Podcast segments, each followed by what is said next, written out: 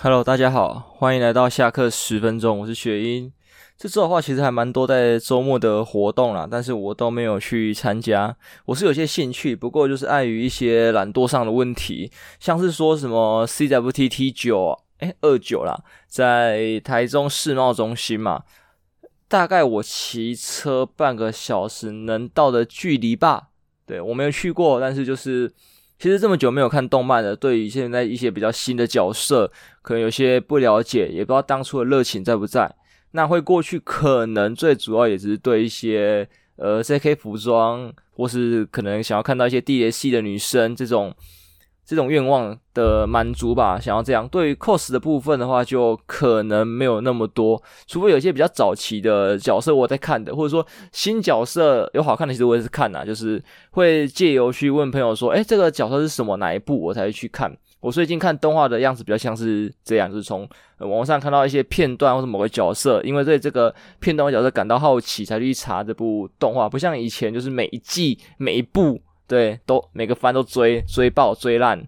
现在长大了，比较没有那么多时间。还有就是市面上太多各种不同的影视产品在充在充实你的时间呐，导致你有点分配不开。再就是说，像大慈展好了，这也是我兴趣的一个展之一。但是我也是一来还在台北，刚才台中世贸中心的我就不去了，没有理由台北的我会去，除非他对我的欲望更大。对，虽然有啊一点色色的欲望，但是这里面就大自然就只是比较清凉而已，好不好？没有什么色色的活动。如果你要一点比较色色的活动，你可能要去成人展，但是应该也不会太过色色，不然你会被警察抓走。不过该怎么讲？这些活动我都觉得我一个人去，我都觉得很害羞，很害羞。所以我想要说，如果有朋友愿意陪我去的话，我的意愿会比较高啊。当然不是现在，早在大学时期的话，我应该会冲。但现在的话，手头有点不宽裕，哈，所以要冲的那个欲望就比较低了一点点。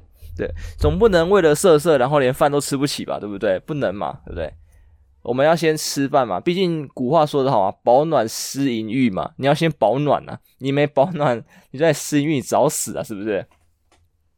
对啊，所以就没有去参加。不过未来可能会去规划吧。像成人展的话，在四五月嘛，我记得还有一段时间。这段时间如果我有一些呃比较优渥的收入的话，说不定可以考虑规划去一趟。再就是说，最近我朋友也有推我一间台北的新的女仆咖啡厅要要开幕，对，要开幕。那它的风格比较偏向是地雷系啊、量产型这一种的女仆咖啡厅，我觉得诶，这还蛮新奇的，因为台湾基本上没有看过这个形式的女仆咖啡厅，都是一些 cos 或者他们有自己独特的女仆装这个样子。对，这种地雷系量型就比较少。那我也希望这个文化可以扩散开来，毕竟我还蛮喜欢看的，我还蛮喜欢这个风格这样子。所以如果时间搭得上，金钱又到位的话，那我可能会规律。规划说，我去台北的成人展，然后顺便去这个女仆咖啡厅，再再从呃条通挑几家酒吧去吧，或者是说什么去什么后院，对，就那个 Brandon 的酒吧，还有一些其他的台北厉害的酒吧，我都可以去看一下这个样子，就是可以规划一个呃三天两夜或两天一夜的行程。我觉得单人来回真是太硬了，当然了，也是要朋友陪我去。如果是我一个人的话，我真的还是算了算了。好，那回到正常一点的话，没有去玩，那我就看了什么呢？我就去呃看了骨科。对，这上礼拜的话题也有说到嘛，就是我自己在掐指一算，对，就神外就把我赶去骨科，结果骨科那边把我赶去复健科。诶，怎么让你算的不太对？对不对？我觉得好像哪里怪怪的。对，莫非我失算了，还是说我算的当下是准的？因为大家都知道嘛，算这种东西也没有大家都知道，就是可能圈内的比较知道，就是算东西，你预测越长的时间，其实会越不准，对吧？因为如果相信命定论的人来说啊，就不会有这样。但是我是命定论跟多重世界的集合体，就是我讲过嘛，奇异博士那一种，所以在我当下，这个未来是会发生的。但是过了这么多天，其实你做很多事情，这世界上很多人做很多事情，然后蝴蝶效应干嘛之类，平行宇宙，所以导致你这个事情的发生是失败的。因为像我在挂号的时候呢，我就挂了这个他们这个骨科的主任吧，还院长忘记，我记得是一个呃位置还蛮厉害的。然后我看他也是专治一些骨科的疑难杂症然后脊椎侧弯。会跳脊椎侧弯也是因为有很多按摩师傅 是怀疑我脊椎侧弯的，想哎顺便看一下，说是这个原因嘛，就是可能我的脊椎侧弯导致长久以来的姿势不正确，去压迫到神经，有可能是这个缘故。那我就这样子去挂号了。到当天现场，我才发现。那位医师，那个主任临时有事，所以请另外一位代班。我就呃，嗯嗯，好吧。所以我不知道是不是因为这个原因，不是说这个医生不好，就只是经验上的问题啊。人家能做到主任，毕竟一定是比较有经验一点点。就是照常理来说啦，就是年纪大的跟位置高的医生，经历都比较丰富。不是说年轻也不好，但是这个东西除了天赋，就是靠经验累积啊。所以没有天赋的话，就是要靠经验嘛。对，所以。可能可能就这个原因，他没有看出来吧？他是从我的 X 光片上面看，觉得说我好像没有什么太大的问题。他也做了一些触诊，就是去摸我那边会不会痛啊，然后去凹一下我的手吧，就是这些做一些基本的检查。那比较尴尬就是说，平常我会闷痛的地方，在当下是不会的。他转移到我的胸前那那那附近，所以他觉得说，哎，这胸大肌在痛，应该跟肩膀没什么关系。我就呃。可是我跟你说，我是肩膀在痛这样子，然后腰问题我也是跟他有提过，那他就说他叫我先去复健科看一下哦，拉一拉没有用再回来，所以就好吧，他可能认为是小问题，跟骨头没有关系，那我也希望是这个理由，这样最好啊，跟骨头没有关系最好嘛，就是你做一些复健，做一些运动可以弄得回来，我觉得是最好最简单的，不然你每天还要跑医院去复健科，或者说去。骨科做一些手术啊什么的，我觉得是非常麻烦，而且更伤身体的。最主要就是也也是不希望自己身体有太多的一些伤痕嘛。对，大家都知道我应该就很喜欢自己的手好看啊，什么皮肤好看，皮肤白皙。那如果开过刀的话，就是会有一些不好看的情况出现。当然了，他不是当然，就是在最后的时候，医生又补充一句说，他看我的呃 X 光片，有发现说我的脊椎哈，我的脊椎有点直。这个我觉得有点 shock，就是以前我听到的脊椎侧弯都是 S 型的，和普遍上我们市面上看到的嘛。虽然听说直的好像也是一种脊椎侧弯，但是但是我之前按摩的按摩师们是跟我说我是那个 S 型的那一种，所以所以他这句有点直，我有点 shock。对，因为大家都说我弯嘛，所以我很强调自己的坐姿是什么端正啊，干嘛之类的啊。所以想要把它想，就是利用我的日常的一些行为把它导正。对，如果因为比较初期的时候，我们可以这样做是 OK 的嘛，不然后期会比较麻烦。我是慢慢的注意自己的坐姿，没想到弄一弄变成我的脊椎偏直是什么意思？我坐太正了是不是？也有可能是我自以为的正，那其实我那个做法刚好是把我的脊椎拉成一条直线的吧，所以导致有点。呃，不是很优秀，这个也有可能，对，都有可能，我也不知道。总之就是要看后续的治疗的结果是怎么样的吧，这个再看看情况，再跟大家回报吧，或者是不回报了。对，那我希望是有一个好的结果。像在今天的时候吧，呃，我都觉得我的肩膀好像舒适了不少。对，我不知道是最近的这个复健有成，我不是说我去复健科哦，我是去。家里 去家是这么小，我在家里就是做一些简单的伸展运动啊，然后按摩啊之类的，想说把它导正。甚至睡觉的时候，我都是强忍着痛，对，让自己的睡姿正常一点点，慢慢的看可不可以把它掰回来。对，因为如果是这些位移的问题，你只要姿势正确，慢慢的会回来。但是你的姿势会痛，对，这是正常的，你的姿势是会痛的，那你就要忍耐嘛。对不对？你为了要好要健康，就是得忍耐，这个没有办法。对，然后在今天我也是稍微做一点运动，比较偏腹部，就是仰卧起坐那一些啦。就是举杠铃我还不敢，一来是时间不够，二来就是我这个肩章这样，如果我杠铃没有举好，大家应该看过很多抖音或是 YouTube 上面很多外国人，对，我也不知道为什么很多外国人就是这样，就那种健身的时候逞强。然后被那些杠铃给压到的情况，那个是真的很可怕的，好吧？我不想，我不想，我本来只有肩膀的一些位移变成我的骨折这样子，这个是得不偿失的。那只是做一些简单的，然后想说我再训练一下，呃，我的下下摆这样子，就是下盘呐。因为我发现我最近走路的时候，我的脚的耐受性没有以前那么好，但我有一个怀疑，就是说真的是脊椎侧弯导致的，因为我左边的脚基本上是可以没事，但是我右边承受了巨大的压力，不管是我的腰啊、腿啊、脚趾都是，对，就是呈现我一个左右不平衡的状况，所以可以很明显确定我的右边一定有什么问题存在，只是还找不出来这个样子，所以看后面会不会把它导正吧，因为像是其实运动啊，就是一个最简单。最轻松可以导正的方法，大家不要再偷懒，真的，你偶尔真的可以去一家健身房或者家里做一些简易的运动啊，瑜伽、皮拉提是、啥小的，什么都好。对，就是训练一些呃重要的肌群。对，你可能也是做一些什么平板支撑啊，干嘛？只有是说呃举水壶，对，就是水壶两边摊开那一种去练你的肩，因为像肩跟腰背其实是腰好像是背吧，是人类比较常忽视的一些肌群吧。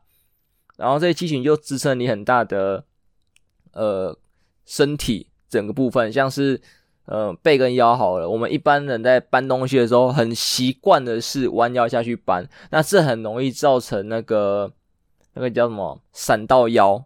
对，正常的正确的搬东西的方式是整个人蹲下来，直下直上。对，那如果你每次真的都要弯腰下去搬的话，那你就要祈祷你的呃背部、腰部的那个核心肌群够强，把你的骨头拉住。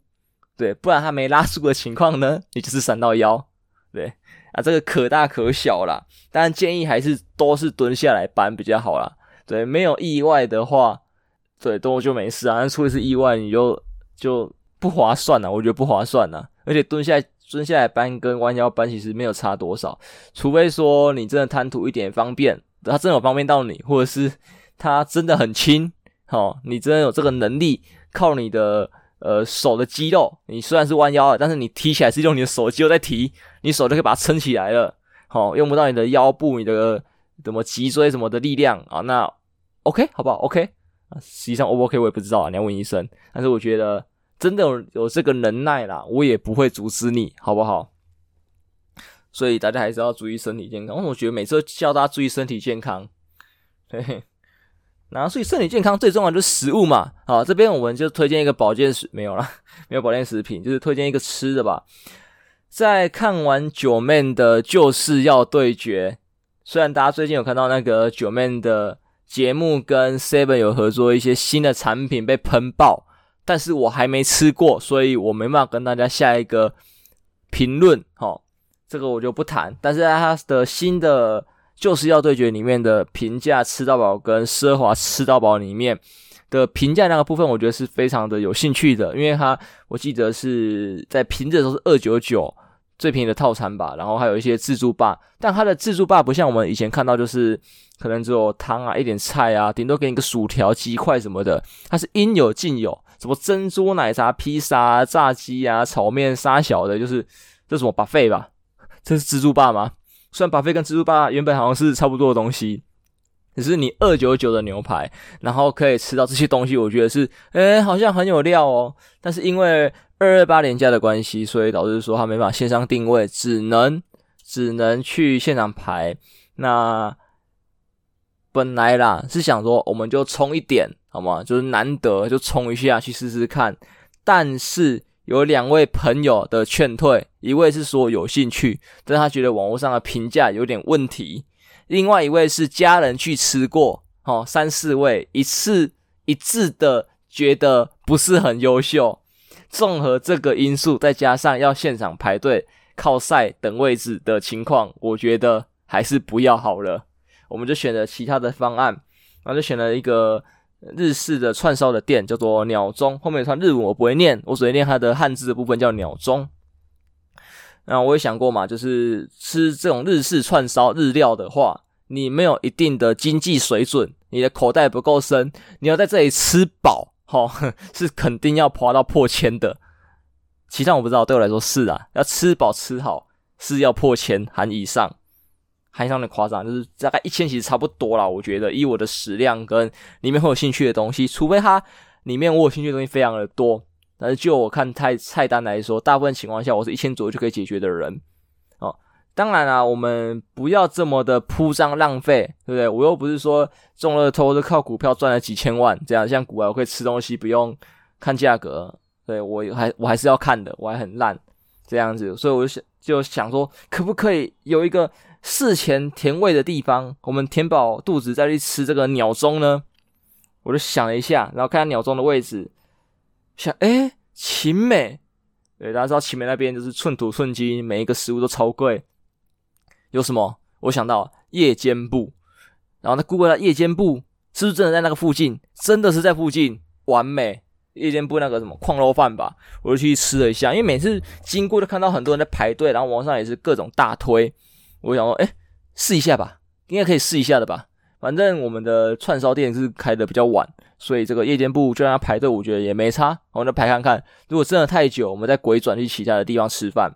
就我们去，然后看那么多人，好了，领号码牌了，就去柜台拿。他说前面还有四组哦，我就诶，沙小，这里二三十个人，你跟我说前面还有四组，然后就看了一下大家手上单子的颜色，哦，原来大部分人都是外带居多，内用的话就是比较少啦。可能大家也知道它的内用位置就这样，它其实说大不大，说小不小，但是就就这样。然后它就矿肉饭跟一些小菜，我看大部分都是矿肉饭、小菜跟汤，或者矿肉饭跟汤，或者炒面跟汤。它的组合其实都还蛮简单的，在内用的人，所以其实内用的人也不会吃太久，也都蛮快的。再就是可能嘛，就是大家买一个矿肉饭之后。还有其他地方买菜或搭配其他的食物去吃都有可能，所以才导致说外带的人其实还蛮多，因为外带清的很快。它里面好像十几个员工有吧，我不知道你有没有记错，反正就很多个员工，对，跟我们原本要吃的员工数量是有个落差的。我们原本是要吃那个顶级鸡肉饭，但是他排队人潮真的有点可怕，然后只有四个员工还三个员工而已，所以我就觉得算了，以后再说，哈，以后天时地利人和遇到他没有人或人比较少的时候再说。对，所以就没有去吃。但是相比起来，哇，对啊，你一个生意这么好的店，你排队排这么多人店，应该要有空那个夜间部的这个水准吧？员工数量这么多吧？而且他们卖的东西其实差不多吧？一个鸡肉饭，一个矿肉饭，那我我的差不多是指他们的利润啊，应该是差不多的吧？吧？我不知道，我在猜，对，有可能差很多，那那我的错，所以就觉得，嗯，好吧，哦，就这样，反正这也不是一个很重要的点。那主要最重要就是回到说我们的矿饭好不好吃的部分。那填为了要填后面的这个这个鸟中的胃啊，我们不敢吃太多，所以就是点一个矿肉饭，连汤都不要。对，我们不要拿一些其他东西来塞我们的胃。对，我朋友就是觉得，他说我今天的胃所有都是给鸟中，其他东西我都不要。对，他这个只是稍微甜一点而已，就个鸡脆搭而已这样子。那矿饭我的评价是觉得说还可以啦。就是说还算能吃，也不是说能吃，说呃我吃得下去，这是一个极高的评价。因为九成的矿肉饭我都吃不下去，那个肥肉太肥，瘦肉也太油，所以我就是吃进去，我觉得这东西很恶心，我会马上吐出来。但是它的矿肉饭不会，但是但是我不知道是它的矿肉饭太大块，还是说我先把饭吃的差不多，才搭配那个矿巴去加的关系。导致说，我这个吃到后面有一点点腻，对，就是再给我一块，诶，我的一筷子一小块好了，就是再给我那个大小的可能三分之一左右，我觉得我会吐出来，我觉得我会开始感觉到恶心，对，有可能是这个原因，所以纯矿肉饭的人，除非是很爱吃的，像我这种有点抗拒的人，我建议，好吧？你是一口饭一口矿肉去吃，哦。就是搭配的美味的矿肉，然后这饭再帮你清一点味道，才不会做成味道太重。不要像我这样，我饭吃的差不多的时候再吃矿肉，不然就是说你要有其他的小菜或汤去稍微转换一下味道，不要让你的口中是这么的油腻。对，我这个没有说不好，这是好的评价，这只是跟大家讲这个吃的方式要改一下。就像是你的和牛或是什么顶级的尾鱼腹，你连吃 哦，中间没有隔其他东西，你也觉得很恶心。好吗？那个会超油，对，你一开始进嘴巴都是哇，这个油的好舒服，好香。但是连续吃多的时候就不一样了。我当年也在某一个吃到饱，忘记哪一家了，它是那种点菜的，一道一道点的那一种的吃到饱。它的然后什么？还有鲑鱼鲑鱼那个生鱼片吧。我想哇，吃到饱的鲑鱼生鱼片嘞，好爽哦。然后他们都会限制说，你一次只能点说什么两盘三盘，怕浪费嘛，一个人他算人头这样子给你这个量，那一盘可能就两三块，我也忘记了。那那时候可能是社团聚会吧，什么忘记，我十几个人，我就觉得我超爱吃诶、你们有没有要吃？没有，还是有，我就没差，反正就是这十个人，好，我写十份，然后要的人就是拿走他的那一份，剩下的我吃，吃到后面我超后悔的，我超后悔，那个超恶心。我后面只是求了其他人帮忙吃完，不要浪费这样子。对，大家本来就是觉得说，哎、你吃得完吗？你可以吗？我最后不是因为肚子太饱吃不下，是太太腻、太恶心吃不下。对，你想嘛，假设一片三一个人三四片一份的话，十个人三四十片，然后不是只有这三四十片，你还要吃其他的东西，然后这三四十片还是后面才点的，就是前面我也是有。一个人点个一两份一两份这样子的，正常的去吃，直到后面时间快到都想说，来一次十份全上，不行，我后悔了。对，这个在当年有跟我吃饭的应该有记住这个画面，对，但是也也还好啦，对，也不是说什么可以值得调侃的东西，因为也就是嗯、点太多吃不完，然后太恶心这样子，所以后就知道了，凡事哈都要适度哦。就是再好吃的东西的，你都要适量。你过量之后，哈，那个就会变得很恶心。就就是要怎么讲？就是不要贪呐，贪多嚼不烂呐，齁，好不好？就再好的东西都要忍一下。好，所以我其实后来在点一些我喜欢的食物的时候，我都有在很注意控制量。虽然有时候还是会爆掉，对，但是我慢慢在抓，说我要多少的量。我才能去享受它，而不会到后面有一点后悔。就像麦当劳也是啊，我喜欢吃麦当劳的薯条跟鸡块，在它热的情况下，对，在拿回家的情况下，基本上的一个堡加上八到十个鸡块跟一份大薯是 OK 的。对，就是拿回家的情况下，就是它慢慢的降温，但是它降温速度有点快。所以，如果买了大薯买一送一，或者地瓜条买一送一的情况下，那个第二份的地瓜条跟大薯恶心到爆上吐，有够难吃，跟垃圾一样。绝对没有贬低麦当劳的意思，但是就是不知道为什么它的东西热的时候超好吃，冷的时候真的是恶心。而且我也不知道为什么可以冷这么快，我也不知道为什么。对，不像说一般的咸酥鸡摊，其实他们的呃薯条冷掉我觉得还不错，还是麦当劳薯条冷掉为什么可以这么的恶心？我记得我小时候在当年，只要晚上十点。就有卖大薯买一送一的那个年份，我跟我朋友一天到晚骑着脚踏车去买，然后吃的很开心。现在这个买一送一，只要我前面有其他的什么宝啊、鸡块哦，在前面铺陈的话，导致我的第二份或是我的第第零点五份后面，对，就是第一份吃比较慢，呃的大薯就变得哦，这啥小，好想倒掉，但是我是硬着头皮吃完。秉持着一个不要浪费的原则，虽然可能有人可以跟我说说什么去烤箱回烤啊，七大锅回烤，我懒呐、而且我每次都忘记。对，回烤这件事情也是我现在录音当下我才想起来，哎、干可以回烤诶、对，好，以后我记得要记得可能你回烤一下，不然真的是受不了了。那我就抓到了，我极限就是呃八个鸡块一个堡一包大薯，正常情况下拿回家的情况。那在现场吃呢，我还没测过。我本来之前也要测，但是就是计划改变，我没有测。但是在未来我会早点去测吧。就在这个呃新春活动嘛，哈，尤其是新春活动这个大薯买一送一还有的情况下，我应该会找一间去店里，就是点一个堡，然后鸡块买一送一，大薯买一送一，然后去测试说在现场吃的情况如何。因为会想这样测，原因就是说有一次之前在外面。呃，很无聊啊，这刚好杀时间，呃，也没吃午餐，就去吃麦当劳。在当时，我也是点了，我是点大薯还是有买一送一，我也忘记了。哦，没有没有没有买一送一，就是说单纯一份大薯而已，也就是呃一个套餐的大薯啦。就我吃的时候惊为天人，我薯条都会跟他讲去盐，就是为了不要让它降温这么快，它去盐一定是刚出炉的嘛。再就是说，其实你在吃很大量的情况下，那会咸的有点可怕。所以我都点去盐，因为其实我觉得它吃盐味就有点蛮好吃的，不用再加任何的盐去调味。所以那天我拿到的时候，我本来就是已经不期不待了，因为我以往吃麦当劳薯条就这个样子啊，热的就这样嘛，然后大家就冷掉，就变成恶心。不过在现场吃，我发现干有够好吃，好吃到靠北。我想三小，我以前吃薯条这个样子的吗？奇怪了，还是这是两家店不一样的关系？所以这个我就在想，是不是两家店不一样的关系？后来有在有个地方啦，有在我家附近的麦当劳其中一家测过了，单一包大薯的情况下是还能吃的，但是到之前吃的那一家那么的惊艳是没有的，所以有可能是每家店的呃手法不一样。虽然他们都 SOP 啊，但是一定有不一样的地方，我也不知道为什么。对，就像饮料嘛，有。有明有 SOP 有固定的量，却是有的店可以装的多，有的店装的少。还有蛋卷冰淇淋哦，冰旋风这种大家都在诟病的东西，甚至连大薯都是啊。那个量真的是很迷的一件事情。明明你们都有标准的 SOP，有一个固定的量，照着 SOP 做，基本上不会有太大的 trouble。但是他们就是很容易可以出错，完全不知道这个问题在哪里。而且一般的民众也不会带秤在身上，好吗？你用目测，你要跟他凹。根本熬不赢。对，你说你有带秤，你就跟他说：“哎、你们规定要这个重量，你没够，OK？”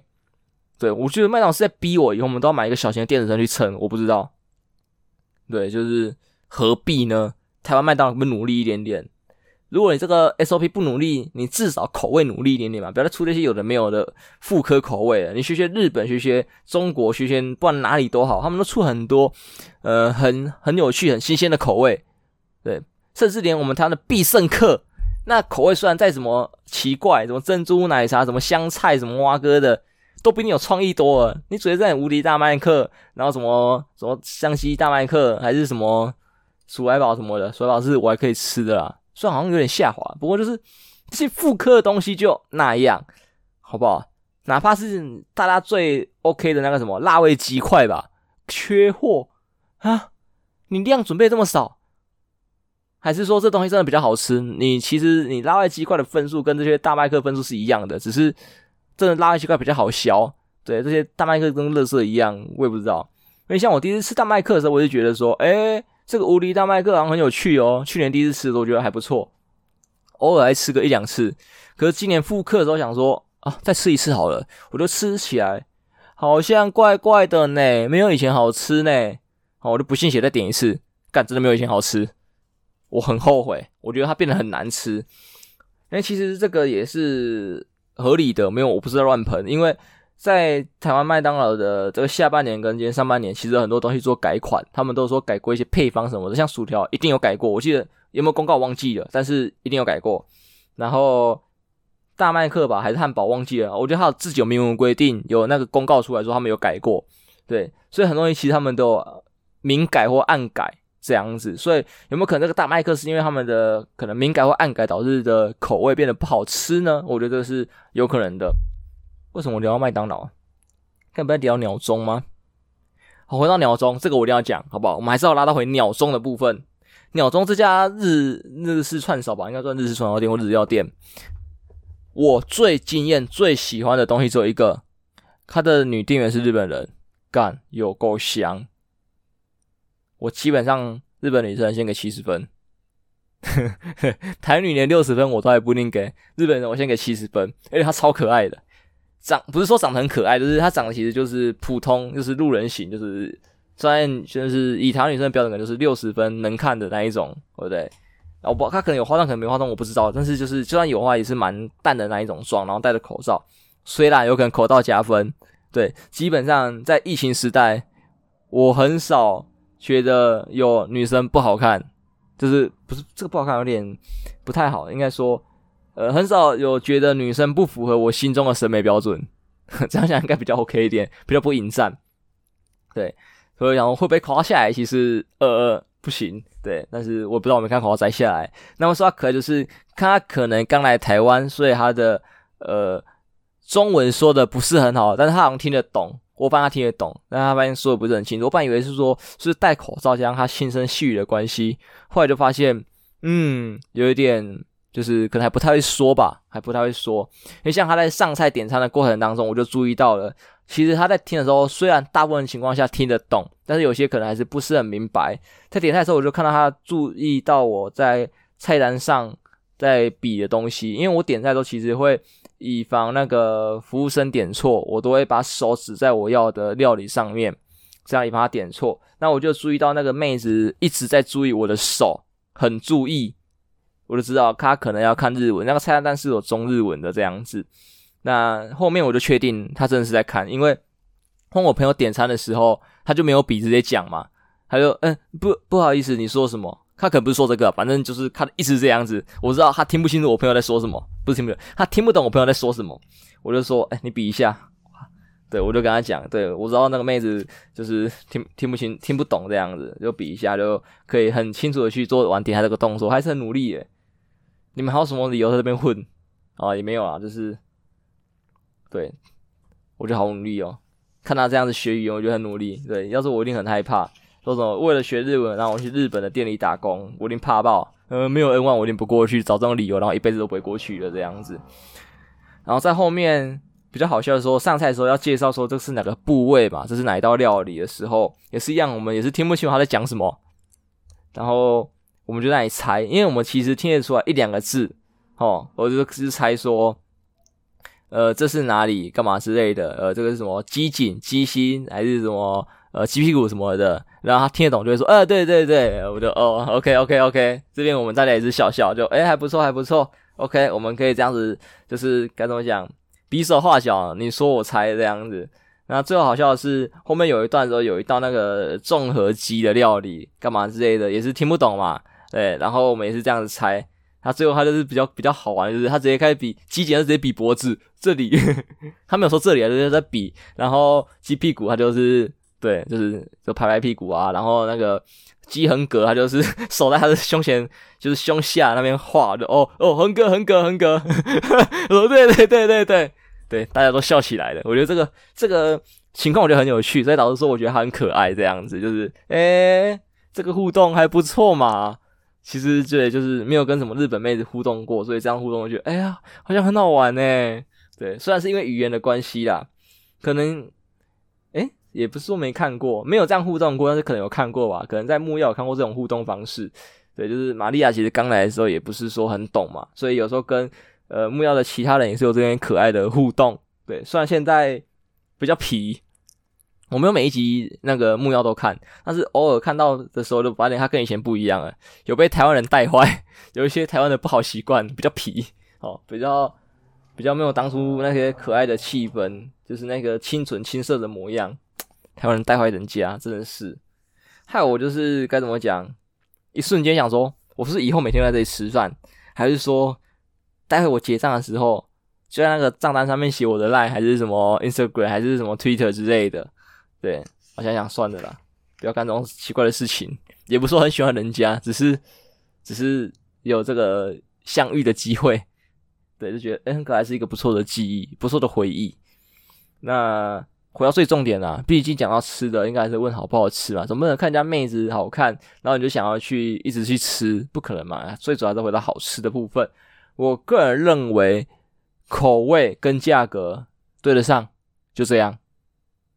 啊，它的价格呢，在市场上中规中矩，就这样。所以就是一个六十分的价格搭配六十分的味道，它有特别的特色，我觉得没有。然后大家我觉得也不要点太多。我当初是点了鸡的料理，点了一两串，然后牛的一两串，猪一两串，大概是这个份数去分配的。我就觉得好像差不多了，因为其实它的调味方式有点单调，不是说不好吃，但是就是单调。所以如果你点到可能十几二十串的时候，我觉得你一定会腻。我觉得啦，那有些其他的就是它的呃主食啊，还是说生鱼片料理，或是寿司料理那些，我是没有点到的。所以这边我就不知道怎么样，有可能它这边比较厉害，我不知道，大家可以再去点点看。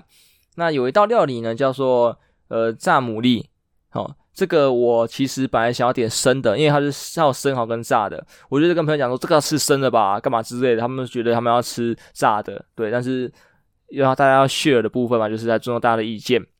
我想好啊，炸的也好，反正我也不是讨厌吃炸的，只是我比较想要吃生的。那有人特别想吃炸的，那我们就点炸的吧。那个炸的一来我吃进去，我舌头感受到那个牡蛎的味道，我就知道这个东西吃生的一定更赞。它炸的没有不好，它炸就很好吃了。但这个吃生的一定更赞，一定。我觉得，虽然后面没有再加点，真的是有点穷。它一份两百五，有点贵。哦，所以如果有听到这里的人，有兴趣的人，你们去的时候，麻烦帮我试一下那个生蚝的部分，再告诉我好不好吃。如果你有钱，你就生蚝跟炸牡蛎各点一份，你去评一下，是不是我的错觉，还是真的生的比炸的好吃？我觉得这个可以值得尝试看看。好了，本期节目到这边结束，我们下礼拜再见，拜拜。